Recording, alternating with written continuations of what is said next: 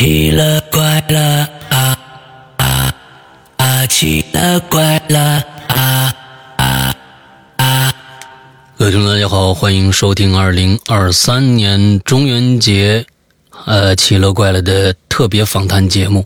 今天呢，我们来到最后一位受访者，我刚刚知悉，我们最后一位受访者是带病坚持工作，呃，听说是刚刚。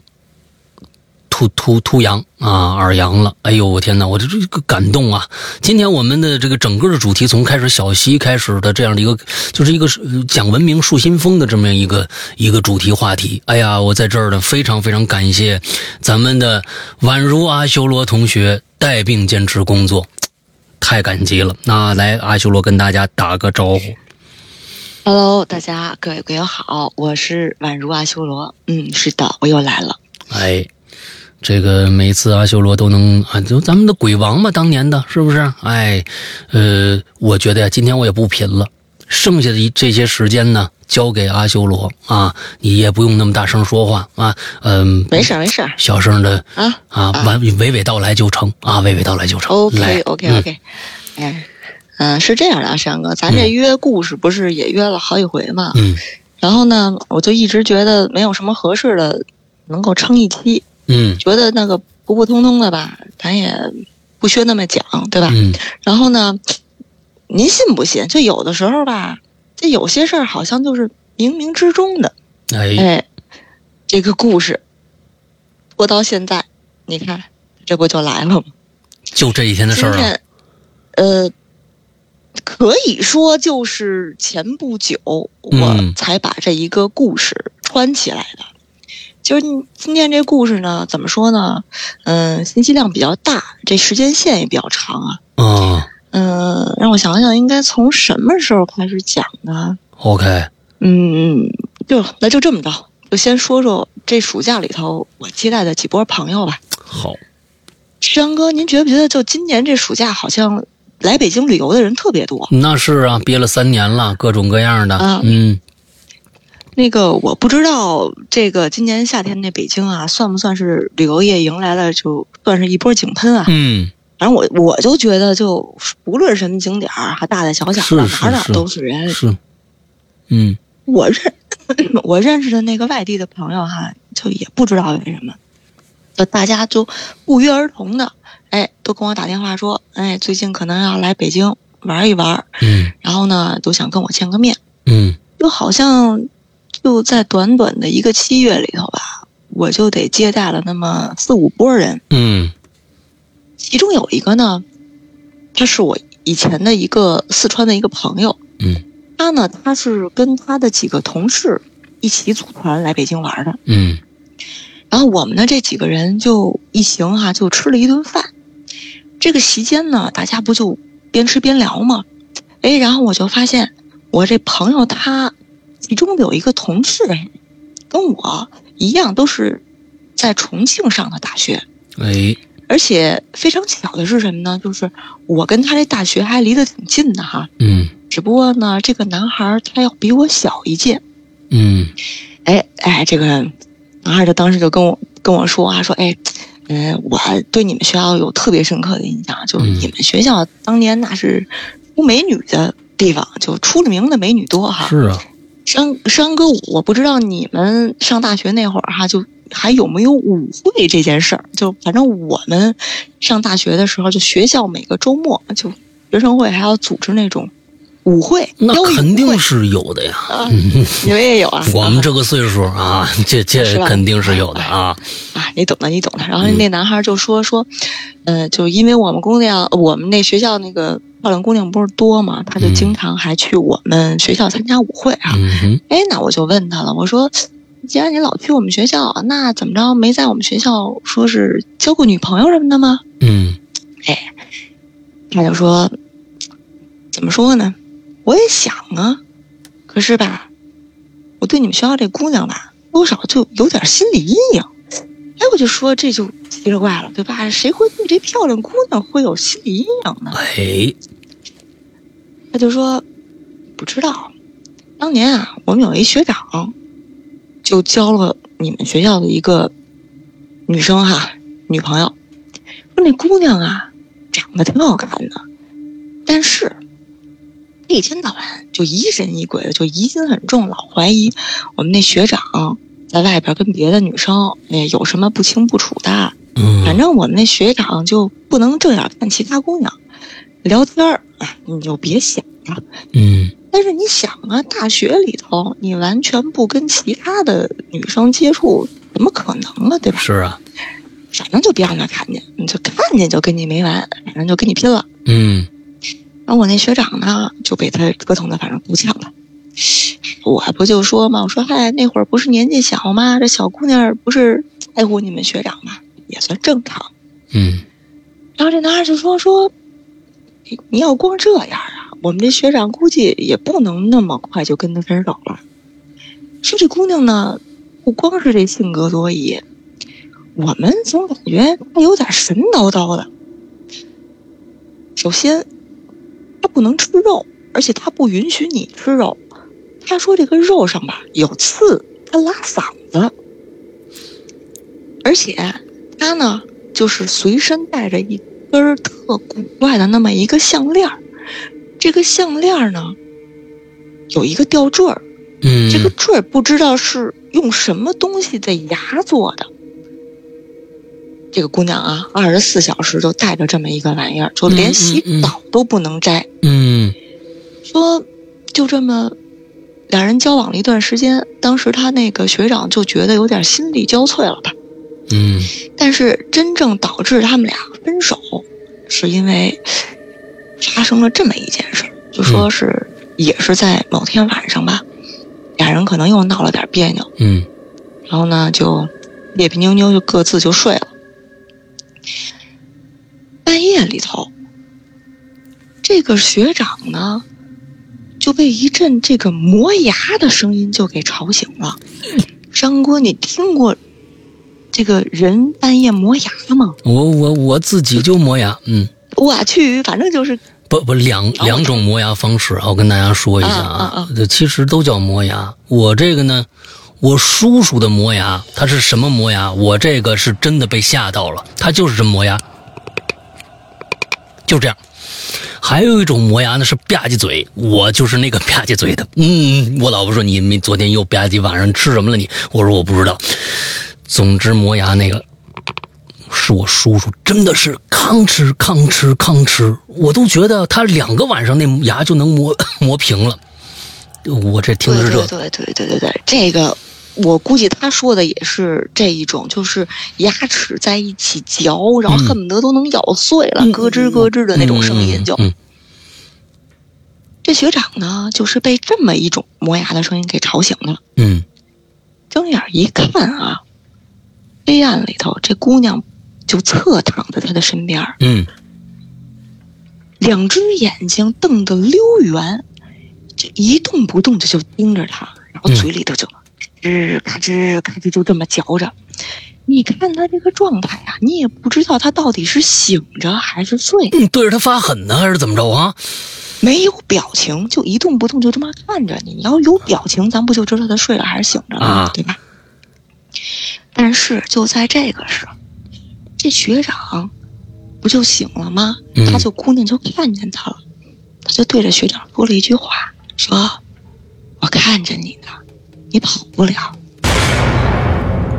估计呀、我觉得这句话就是压倒学长的最后一根稻草。据说当时就崩盘了，哎当时俩人就翻了。我跟你说，然后说，啊然后就说这这来不了，来不了，就说再漂亮您摸您的我也啊啊，我我无福消受了啊，是是是是。哎，当时，哎，我们就说哈，我去这个磨牙这事儿好像也挺吓人的哈。嗯你要说夜里头有人跟你这么着，嗯，是吧？你一睁眼看一人一边磨牙一边看着你，你说这个人，嗯，是吧？是是是是不是有点没法弄？哎，但是这男孩跟我说说，哎，这个女生据说以前挺好的，是因为当时受过点刺激才变成就现在这个样儿的。嗯哎，我们就我们就挺好奇的，我说这姑娘受了什么刺激啊？男孩说说，就是跟他一起住的一个室友嗯给他吓着了，在那之后吧，嗯，这姑娘就变得有点神叨叨的了。哎，我们就很表现出很大的好奇心哈，就想知道到底是怎么回事儿。嗯这男孩说啊，我也是听我们学长说的啊，说，嗯，这姑娘有一天晚上半夜里边就熬夜看书，当时也不知道几点了啊，然后睡在他对面的那个女生就突然就从床上就坐起来了，下了床就朝着他床的这个方向就直接就走过去了。嗯这俩人之床之间呢，就有那么几步的距离。嗯等到这个室友走近了，姑娘才发现，这个朝她走过来的人就根本就不是她的室友，而是一个她从来没有见过的那么一个女的。嗯再看，再看她那室友还跟床上躺着睡觉呢。但是啊，她说她看得特别清楚，就是这个从来没有见过的这个女人，是从她室友的身体上坐起来的。嗯嗯就有点像电视灵魂出窍对，灵魂出窍的那种感觉。嗯说当时那个没有见过的女人拿着一个什么东西，好像就朝她砸过来了。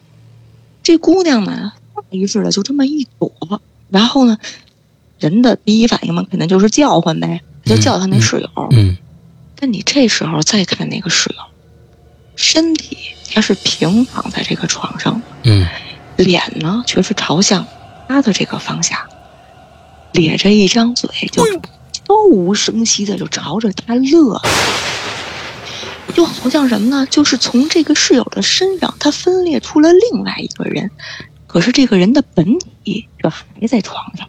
，OK OK，大家听到这儿啊，就觉得一阵酸爽啊，对吧？啊哎，这个时候，我那朋友就问我说嗯：“哎，哎，你一个这么爱听鬼故事的人，嗯这事儿又发生在你们学校，就是当年，你听过这事儿吗？” 我就对着他嘿嘿一乐。这个故事听过，啊他说他说的这个室友，不就是我吗？什么东西？他说的这个室友，就是我。我靠！今天这爆大雷啊！我的天哪！最后这个，我靠！啊淡定，淡定，故事才刚开始。啊！我的天哪！来来来来来，您您您讲，您讲。嗯，就是就是他刚才说这个室友，就是说从那个呃，突然有一个有一个女的从他身体上就就就起来了，完了他还在那儿躺着呢，完了趴在那儿，完了呲歪了个脸对着他笑，就是你你是那笑那人是吗？是的，那个人就是我。以前对你有什么不尊敬的地方，望你见谅。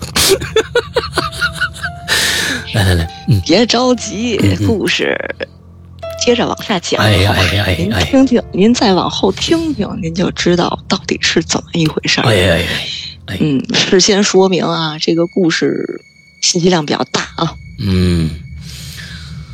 行，咱们刚才书接上文啊，就是嗯。故事讲到这儿吧，咱们就得把这故事线拉回到两千零几年，哎，具体哪年不重要了，我记不太清楚了啊。嗯重庆那个时候吧，我呢还在上大学，哎我们学我们学校那破房子哈，就又贵又挤，宿舍里头哈。我呢就跟另外三个女生，就通过一老师的介绍，就在距离我们学校不远的那么一个工厂的厂区，我们四个人就租了一套那种老的一个两居室。嗯我们一起租房的这个人呢，其实也不是一个班的啊，就我跟我这个室友，我们就叫他阿丹吧。嗯嗯，我们俩一个年级，但也不是一个班。另外那两个小姑娘呢，比我们要小，嗯呃，但是呢，哎，小小小几届来的，比咱小两届。嗯他嗯们是阿丹的老乡。嗯大家都知道哈，这个重庆呢，它被叫做山山城，对吧？嗯，这个地形比较特殊。对，我们当时那个学呢是坐落在那个歌乐山脚底下，而我们租的这个房子呢，就是在半山腰。嗯每天我们上个学就跟长征似的，就需要爬坡上去。哎，但是但是那个时候年轻嘛，对吧？就也不觉得有多辛苦，加上房租又便宜，人家房东还包水电费，嗯，家里要什么自行车啊？是是是，这房子呢是一个非常老的那么一个筒子楼，嗯青砖，不高，我记得好像两层还是三层啊。嗯嗯嗯嗯这个筒子楼呢，它每层不是都好多户吗？哎，我们当时住的是二楼，嗯别的邻居呢都挺好的，基本上就都是这个工厂里边的工人啊。只有一家儿，哎，他比较闹腾，就住在我们正楼下。我们不是二楼吗？他们嗯他们是一楼。这这两口子吧，就老吵架，嗯就跟那定时炸弹似的，就说不定什么时候他就炸。这户人的房子不是位于那个一楼的一个八角吗？嗯然后人家家呢就利用这个位置吧，就有一个那个小摊儿，他卖四川的那种烧腊，就就等同于咱们北方的熟食啊、哎酱肉啊，哎就这种东西。嗯这家的男主人我真是没有什么印象了，就记着个子不高，就很标准的那种四川男人，瘦小枯干的那么一个吧。嗯可是对于这家的女主人，我印象还挺深的，漂亮，就能说会道的那么一个人啊。嗯这家呢有一个儿子，比我们小，当时应该也就上小学呢吧。就话说这两口子，他三天两头的吵啊，这吵架的内容也没什么新鲜的，就无非说，就这男的说这女的什么不守妇道啊，招蜂引蝶呀，然后女的呢就嫌弃这男的没本事啊，就诸如此类吧。不过呢，重庆男人，你也知道，敢动手打媳妇儿的不多。嗯这架呀，他吵着吵着呀，经常就变成什么了呢？就变成打孩子了。哦，这孩子 打企鹅就就活生，就这孩子呀，就变成这两口子的出气筒了。嗯我我们在上面听着就觉得，哎呀，这孩子真是挺可怜的。嗯终于就有这么一天，出事儿了。嗯烧腊店这个老板娘就跟一个已婚的男士嗯在家里边幽会的时候，就让这位男士的媳妇儿，哎，给堵家里了。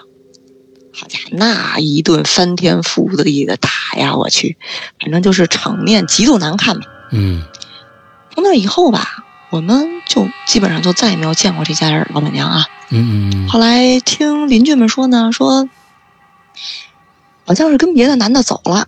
啊，嗯说什么说本来哎，这两口子就最开始在一起的时候就别别扭扭的，这女的呢原本是看不上这男的呢，可是呢，偏偏这女的她妈就觉得这个男的哎呀挺好的，老实本分啊是吧，不言不语的，加上呢这姑娘心高气傲，挑着挑着就岁数不就大了吗？嗯。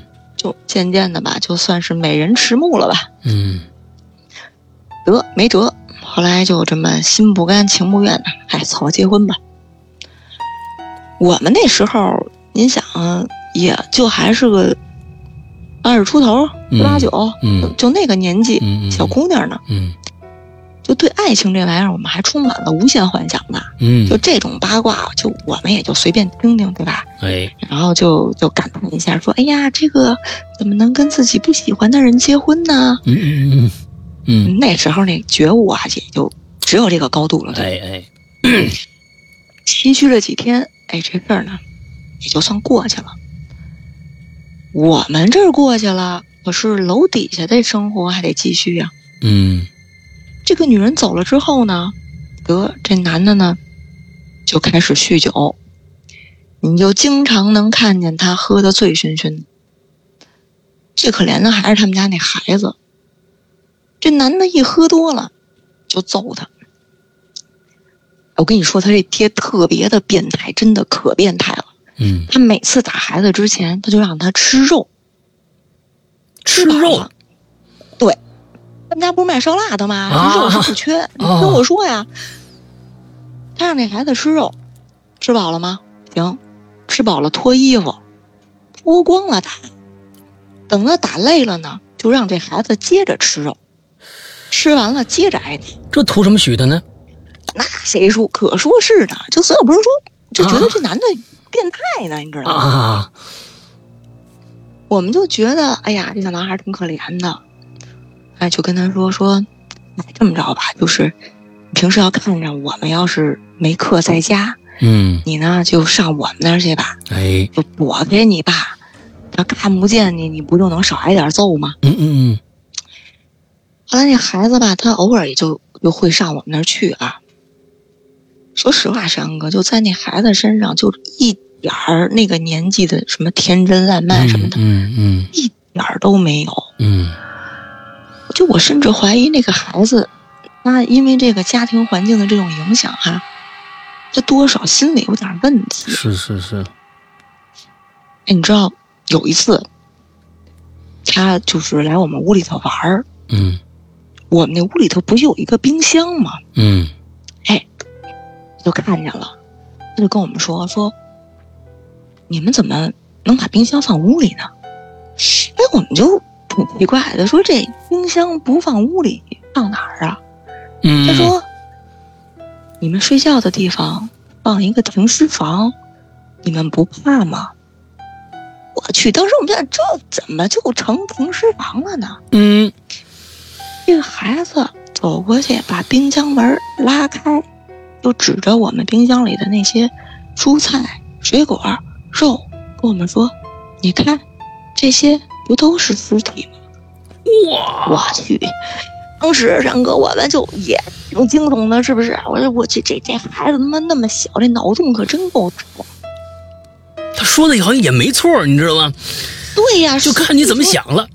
对，所以说当时想起来就觉得细思极恐，是不是？嗯哎，就这么一个男孩儿，他跟阿丹的关系最好，因为那会儿阿丹老给他补课，啊，就有什么不会，学校不会，他阿甘就老能帮他一把。阿甘阿甘哪个阿甘来着？阿丹，阿丹丹就是我的室友，我听着阿甘友跟我。啊，咱们那个哎安卓对不起，我这咱们那个 A P P 的那个那个那个那个程序员就叫阿甘，我说怎么还跟阿甘有关系啊？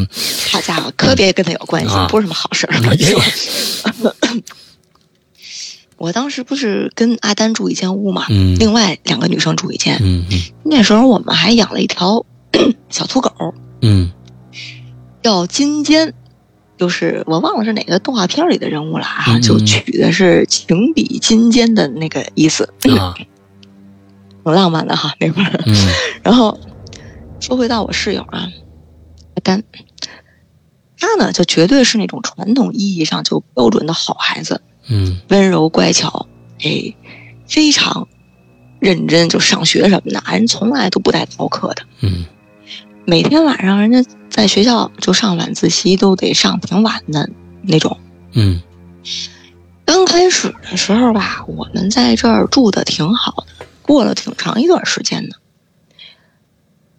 直到某天晚上，阿丹下了晚自习，他回家，嗯就在快要到家的时候啊，不小心摔了一跤。阿丹摔跤的那一天，我跟他没有在一块儿啊，就我们接他的电话那会儿，他就在电话里头就一直哭，一直哭，就说：“嗯你们赶紧来救救我吧，我出事儿了。”当时从学校回筒子楼不是有一段儿需要上石梯嘛，嗯一段儿挺高的那么个石梯呢，不知道怎么了，就阿丹就从那个三十多节儿的这个石梯上就滚下来了。嗯我们当时住住的不是一个厂区里头嘛，嗯然后人家那里头就有医务室什么的，我们就赶紧带他去检查了一下，嗯幸好啊，只是崴了脚，嗯没有什么大事儿。嗯然后我就问他，我说你怎么能从这石梯上摔下来呢？也没下雨，石梯又不滑。再说了，你是上楼梯呀、是吧？你又嗯不是往下。嗯你说你下，你说脚你脚下一滑，对不对？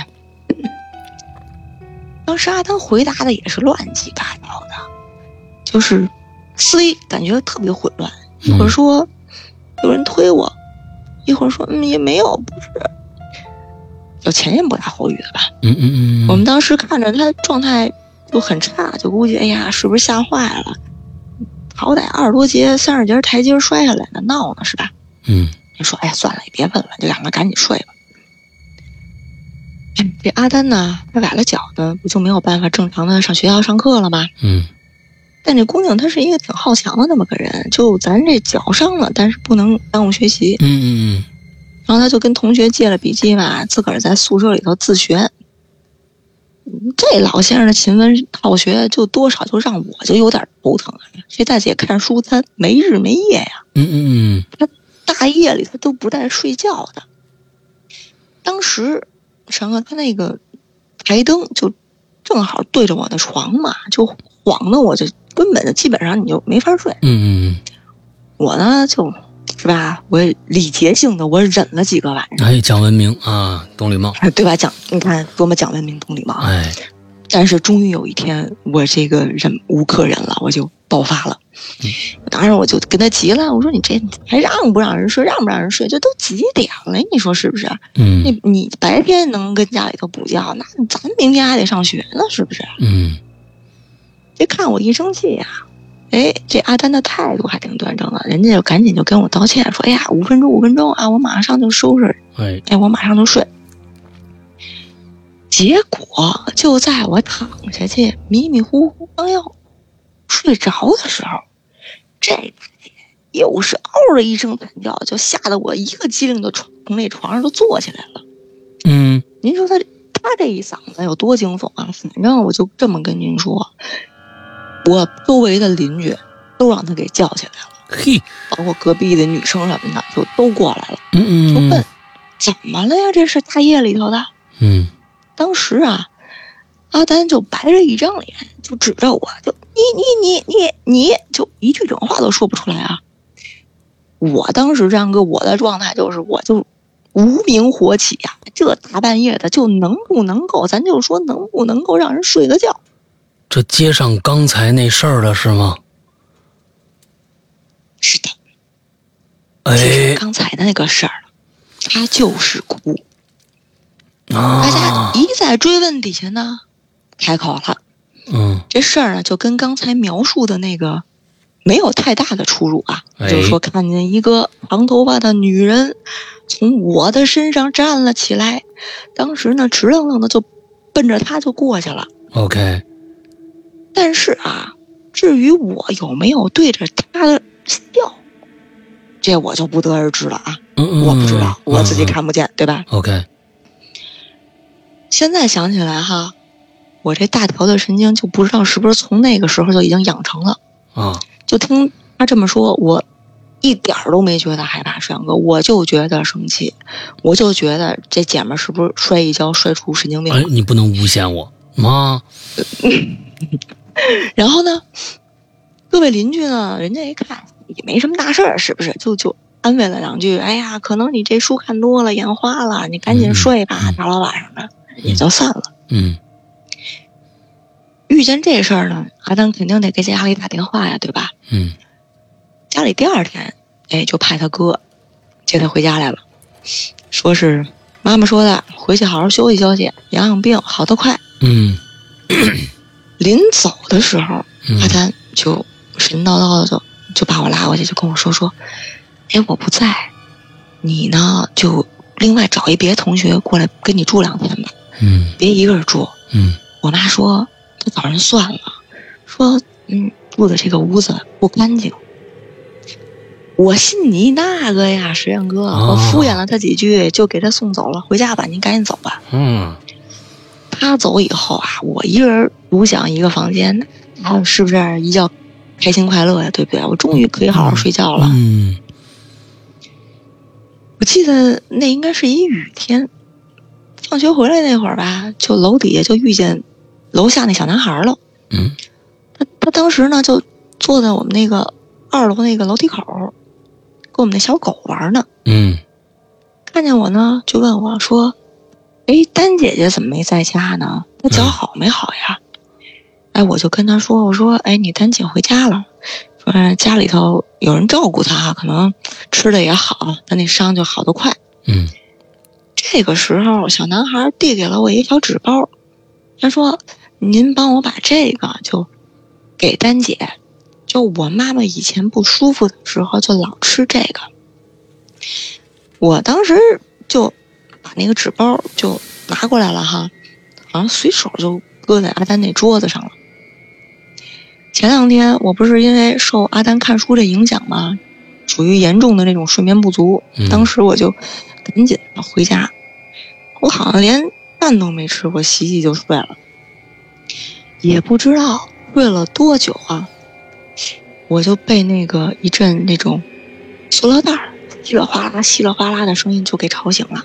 嗯黑暗里头啊，我就隐约看见有那么一个人跪在阿丹的床上，好像在翻什么东西。嗯这个人，我不是突然被吵醒的吗？当时就有点迷瞪，第一反应就是，哎呀，这阿丹半夜里头又折腾什么呀？可后来一琢磨，哎，不对呀，他回家了呀。那对面上这谁呢？这么一想，我当时机灵就醒了。嗯赶紧赶紧开灯。您知道我那个时候那台灯呢，还是那种老式的灯管儿，它头了得闪两下才能正式亮。嗯就在这灯管闪烁的那么一个瞬间，我看见了。阿丹床上，他跪着一个长头发的女人。嗯嗯这个女人的脸上有一个很长的一个黑的疤，嗯。但这个女人就出现了一个瞬间，等这个灯管完全亮的时候，这个女人就消失不见了。，OK，灯亮之后呢，人的第一反应我肯定得过去看看，是吧？嗯到底是怎么回事儿？嗯我凑到他床跟前儿，看半天，床上呢就只是他的几本书，还有被窝呀、枕头什么的。然后，在这个床的正中间，我看见了一个攒成一坨的一塑料袋儿。嗯刚才那个把我吵醒的那个悉悉嗦嗦那声音，应该就是这塑料袋儿发出来的。嗯我就觉得这里头是不是有耗子哈，或者说有虫啊什么什么，怎么能响呢？嗯我顺手就把这个塑料袋拿起来了，打开一看，我当时就懵了。这塑料袋里头裹着什么呢？它裹着一颗牙，嗯，这可以颗牙就把我把我搞得有点迷茫啊！嗯这什么玩意儿啊？就是谁把这颗牙放床上的呀？嗯但是啊，在我那个时候，我对这个吵醒我睡觉的塑料袋儿，我抱有极大的怨念。上哥，我当时随手啊，就给他从顺着窗户就给扔出去了，那谁让我睡不好觉，我就跟谁干，对我就弄他。哎，我就弄他。嗯至于这个脸上有疤的这个女人，我不确定我到底自己是真的看见了，还是睡迷瞪了，嗯不不重要，睡觉。嗯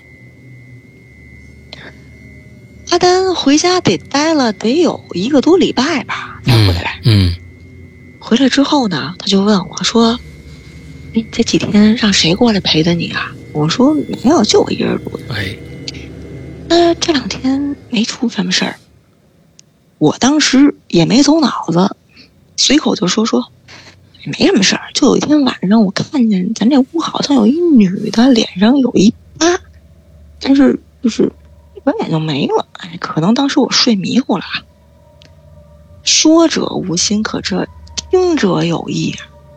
阿丹当时就炸，什么？你也看见了？就是这脸上左边眼睛这个位置有一疤，对不对？哎，又是我看见的那个。然后就不对呀，我妈说已经找人给他送走了呀。嗯我说那这也许就是我看错了啊。我说的轻轻描淡写的，可是阿丹就不淡定了，不行，这房子住不了了，住不了了，我必须得搬走。阿丹是对的，你这你这野大胆子，我跟你说啊，没人敢跟你住。我跟你说，我跟你说，我这是属于养成系，从小养成的。然后呢，啊，对了，当时我把那个，您还记得刚才我不是说小男孩给了我一纸包吗？让我教阿丹，我就给他了。哦，那塑料袋不是这纸包是吧？不是这纸包。OK OK。纸包纸包是纸包，塑料袋是塑料袋。哎，嗯。当时那纸包打开，它是。反正是包着什么植物，我不太认得啊。我们俩都不认识，是一个什么干的那种植物类的东西，我们俩都不认得。当时加上这个阿丹这状态，不是也有点装狂嘛，也就没仔细把这东西太上心，就也顺手就给扔了。哦，其实当时说起来，我们在那房子里住了已经快一个学期了，都已经这都已经是临近期末了哈，也离放假没几天了。这阿丹临时。再找房估计也不太容易，然后我跟另外俩姑娘，我们就开始给他做思想工作了。好说歹说的，阿丹呢，最后终于同意，嗯，住完这个学期。但是他有一个条件，条件是什么呢？就说他得跟另外一个女生换房，那个女生搬到他这房上来住，他呢换到另外一间屋去。于是呢，这个叫小鹿的女孩就成了我的新室友。啊，小鹿呢比我小两届，但人家有男朋友，就在宿舍没待几个晚上。说实话，嗯，就是我呢，在放假之前，在我那屋里头，我也没有看见过那个。再看见过脸上有疤的这个女的啊，我们这个屋里头，当时发生点什么事没什么奇怪的事儿了，就是今间，哎，对，唯一奇怪的就是这个狗子，它，唯一奇怪的就是它不肯进我们屋，只在门口待着，不肯进我们屋。金坚是个扫地机器人吧？嗯，对，然后他会说话，嗯。嗯，然后并没有，然后除此之外，好像就没有发生什么稀奇古怪的事儿啊。嗯嗯。但是，隔壁那间屋可就不一样了。嗯。阿丹搬过去没两天啊，跟他同屋那女孩就过来找我来了，就是就是偷摸的跟我说说，哎，你怎么没跟我说呀？嗯。阿丹晚上那么吓人，要早知道他这样，我绝不能同意小鹿跟他换房啊！我说啊。我说阿珍怎么了？那晚上又看书了？不是，那姑娘说说什么呀？他晚上睁着眼睛磨牙，都吓死我了。我说不能啊，我跟他同一学期啊，我没见他有这毛病啊。啊。然后那姑娘说说，还有你知道吗？他随身带着好多牙。哎呦，说到这儿，我就突然想到了那天我在他床上捡到的那颗。啊，我就问他，我说啊，什么情况啊？不是你没问问呐？嗯。那姑那姑娘说，我问来着，他跟我说，这牙呀是他妈妈给他的，说可以辟邪。啊。还好，还好啊，说没几天我们就放假了。啊，哎，跟他同屋这女生啊，这噩梦就算是结束了啊。也就是就就也就是因为刚才我说的这些个细节，我才能够确定，就刚才我同事的那个我朋友那个同事，嗯，说的是故事里边的那个女孩就是阿丹，而把她嫁成有变成现在这个样子的那个人，应该就是我。哎。但是我感觉什么呢？就是在他的描述里边，就阿丹就完全变成了另外一个人。嗯，多疑、善妒，反正说不出的，就那么个古怪。嗯。后来第二个学期，我跟阿丹我们俩就大四了嘛。嗯。他呢，可能就从这个筒子楼就搬出去了。我呢，当时好像就。在北京找了一实习单位，我呢就很快就去北京实习了。嗯，就只剩下那两个女孩，就带着我们那狗，就继续住在那儿。到北京之后吧，我，就渐渐的就跟以前那些同学就没有什么太大的联系了啊。嗯就最后就变成了那种就是一年在微信上头也说不了两句话的那种朋友。嗯其实上边那个故事啊，就很多年前我在影留言里面讲过。当时呢，我对这个事情的解读是什么呢？因为我们住的那个地儿不是歌乐山嘛，嗯，在解放以前，这里是军统的一个秘密监狱。哎，据说是在重庆临解放前那么几天，这里头有就经历了一场非常血腥的一个大屠杀啊，当时死了不少人。嗯基于这种历史背景啊，我呢就对我们看见的那个女人，就觉得她应该啊，嗯，是不是就是这些遇难的这些人哈、就不能安息，偶尔出来那么溜达一圈儿，对吧？谁想到呢？这个暑假，小鹿也来北京旅游了。哎，就是后边来跟你住的这个女孩对，这个女孩，嗯我们一起吃了个饭。嗯我去，这这顿饭的信息量太大了，山哥。直到现在，我感觉我都不能完全消化。嗯，我跟他得有二十年没见了吧？哎，就毕业以后啊，这姑娘她当了一个警察。嗯我们俩聊天聊着聊着呢，就肯定就说到以前的那些日子了，对吧？嗯小鹿告诉我呢，就说我们没有搬走多久，说我们那狗就丢了，嗯然后他们找遍了整个厂区都没找着它。楼下那个卖烧腊的男的死了，据说也是 这个喝酒引发嗯的这个猝死。嗯诡异的是什么呢？是当时他的死是他们家这个孩子报的警。嗯警察到的时候呢，找了一圈就没看见这尸体，就问孩子嗯说说：“哎，刚才是你报的警吗？说你爸爸呢？”孩子就指那冰箱，打开一看，这个男人的尸体就全在这个冰箱里头啊。警察就问这孩子：“我怎么回事啊？他为什么会在冰箱里呢？”嗯据说当时这孩子一脸淡定，就说说，这尸体就应该放在冰箱里嘛。天热，我怕它臭了。哎，警察呢就在他们家做这个现场勘查的时候，就找出了一大包这种罂粟壳。嗯，我那会儿就老听说，就有人做这种卤味儿啊，或者说火锅啊，就往里边放这种东西哈。对，好像说是可以给这个食物提香，还说还可以让这个吃东西的人上瘾。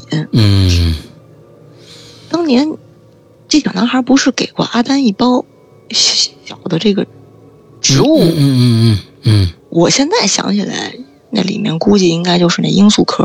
嗯，哎，小鹿问我说：“后来你还见过阿丹吗嗯？”哎，我就跟他说：“我说，哎，这毕业之后就没没有怎么联系过了。嗯”小鹿说：“说，嗯，他搬走以后也不怎么跟我们联系了。说那个后来我们听说他交过一个男朋友，但是也没交往太久，也就分手了。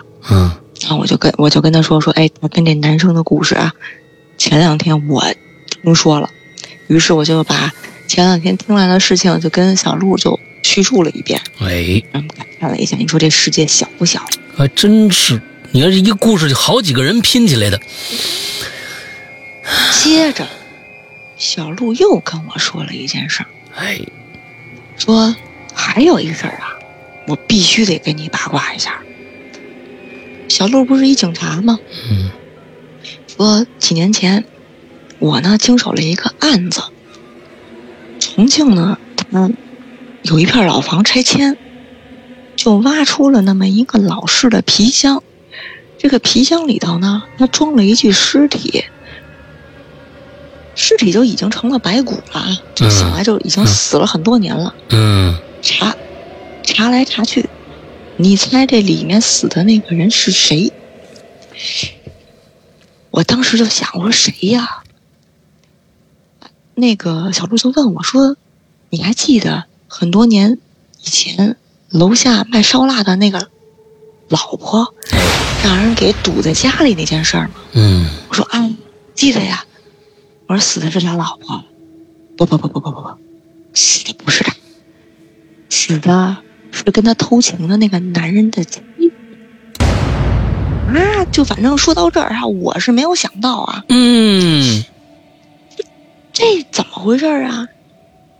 说回这个案子啊，这个一般妻子遇害，丈夫就自然就是第一嫌疑人哈。嗯小陆说，这个案子当时审的很顺利，就那这男的很快就承认说这个，因为是自己有外遇，这孩子这个媳妇儿老是没完没了的闹，后来呢就忍无可忍吧，就一气之下就给弄死了。哎弄死之后呢，嗯，埋在后山了。对外呢，号称这媳妇儿离婚了，自己呢回甘肃老家去了，外地的嘛。嗯加上这个媳妇儿本身就跟自己娘家关系就特别差，这么多年也就没人找她，所以呢，一直就没有暴露。大家都觉得他这媳妇儿走了，跟他离了婚。我当时还挺八卦的哈，我就问我说：“哎，那这男的后来有没有跟那个卖烧腊的那老板娘在一块儿啊？”嗯小叔说，并没有，说好像，据说，这老板娘就跟一个更有钱的那么个生意人结婚了。嗯这时候，小鹿跟我说说，哎，咱们有什么说什么啊。嗯，这个男的他那媳妇儿啊，长得确实不太好看，就赶这个楼底下卖烧腊的这个，实在是有差距。嗯说这女的吧，她脸上有一块很大的黑色的胎记。不是不是，你停一下！我当时我就问，跟她说说说，这女的脸上有什么？嗯她就说说胎记呀、就从眼睛一直到脸颊的这个位置。石阳哥，我当时嗯脑子真的是嗡的一声啊！哎事隔二十年，我终于知道对上了当年我跟阿丹在房间里看见的那个女人是谁了。哎当时我跟阿丹都觉得他脸上那个是一道疤，其实它不是疤，它是一块胎记。嗯我们当年在房间里看见的那个人，应该就是他。嗯，但是为什么找你们呢？那得知道是吧？啊这个就无从考证，为什么到我们这儿来了？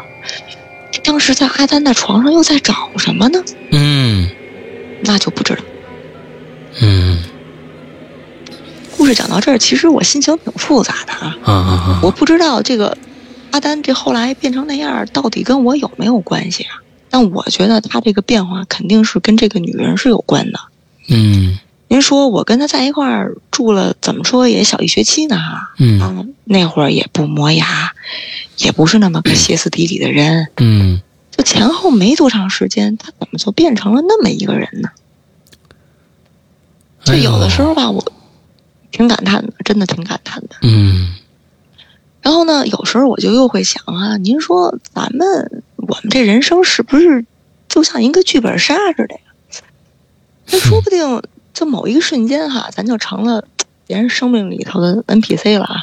嗯，可能我们就是一个不小心，哎，这别人就朝着我们指的那个方向就去了，嗯或者说，其实我们每个人都是 NPC 呢，嗯谁知道呢？是是是是，都写好了剧本了。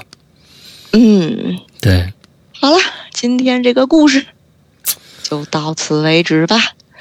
哎呀，你其实这个这个故事其实有很多的点，呃，让我还在想是否如果啊，呃，跟事实可能就不不相关了。但是我在想，比如说冰箱的这个梗，呃，可能还有很很深的东西。还有比如说牙齿的梗，也还有很深的东西。这里面往下面挖，还能挖出多少东西来？不知道。就刚才一直这里面就感觉上是一个，你看，嗯，每一块儿虽然是不同年代知道的一些细节，但是每一个事件都像一个拼图一样。只不过你现在好像拿到了三块拼图或者四块，这整个这个事件可能是十块拼图。再过多少多少年，说不定你又来讲这个故事。嗯，说不定，真的是说不定。对，我就老觉得，因为刚才我跟您说嘛，这个故事的。嗯，很多点到现在我都没有完全消化，我只能说是，我把我现在能够得到的一些信息串起来。嗯，这个就跟我在几年前讲的那个故事就已经完全面目全非了，就没错。嗯，谁知道呢？谁知道这个世界还会发生什么呢？就就我就觉得，嗯，事情一定还不是这么简单。嗯，后面还会有。但是我是觉得，呃，就是嗯，感觉上你像是一个啊，天将降大任于斯人也的那样的一个人。呃，因为 就是从你第一次来我们节目之后，一直到现在，各个各种各样的受访，我总觉得，嗯，不是什么人都可以有你这样的遭遇的。也不是任何一个人碰到这样的遭遇就能有你这样的心态的。哦，我觉得就是你的你的那个经历，我都觉得哇，非常非常的适合写一部牛逼的小说。而每一个故事，包括过去的那个呃大师的。就是那，你你就是前前一段时就是以前的那个，啊，会所里边那大师那些，我觉得各种各样的故事都好像在，是不是最后都能串起来？不知道，有我有这样的一种感觉。我靠，那这是 我去，那可这故事可就大了，可是大了。我跟你说，好吧，啊，今天这个宛如带着。啊，二阳的身身躯啊，在我们这儿坚持了一个小时，给大家讲这个故事。我相信这个故事还没完呢，啊！而且我跟婉如想说的是啊，别把这些东西往你的身上套，啊，别把给自己这样的一个压力，觉得好像他怎么是不是跟，呃，因为我才变成那个样子的。我我我相信不是，那我相信不是，因为我们你其实你是不是已经破案了？那个。刀就是你觉得是刀疤，但是其实是啊，就是胎记的这个女的已经找到了。那么至于这个女的现在在哪儿，你是不知道的。是否跟着她也就一起走了呢？不知道。但是我觉得跟你是没什么关系的。啊，总之跟你没什么关系的。那不用把这个东西以压力放在自己身上，好吧？好的，好的，没问题。那好吧，这一身汗啊。那我们这个今天，你你待会儿晚上啊，赶紧盖好被子啊，千万别着凉了。今天外面刚下完雨，挺凉的啊。呃，那我们中元节三位啊，呃，我们的受访者的呃访谈全部结束了。呃，非常感谢三位的到来，尤其感谢最后带病来的这个宛如。我们下一次节目再见，拜拜，拜拜。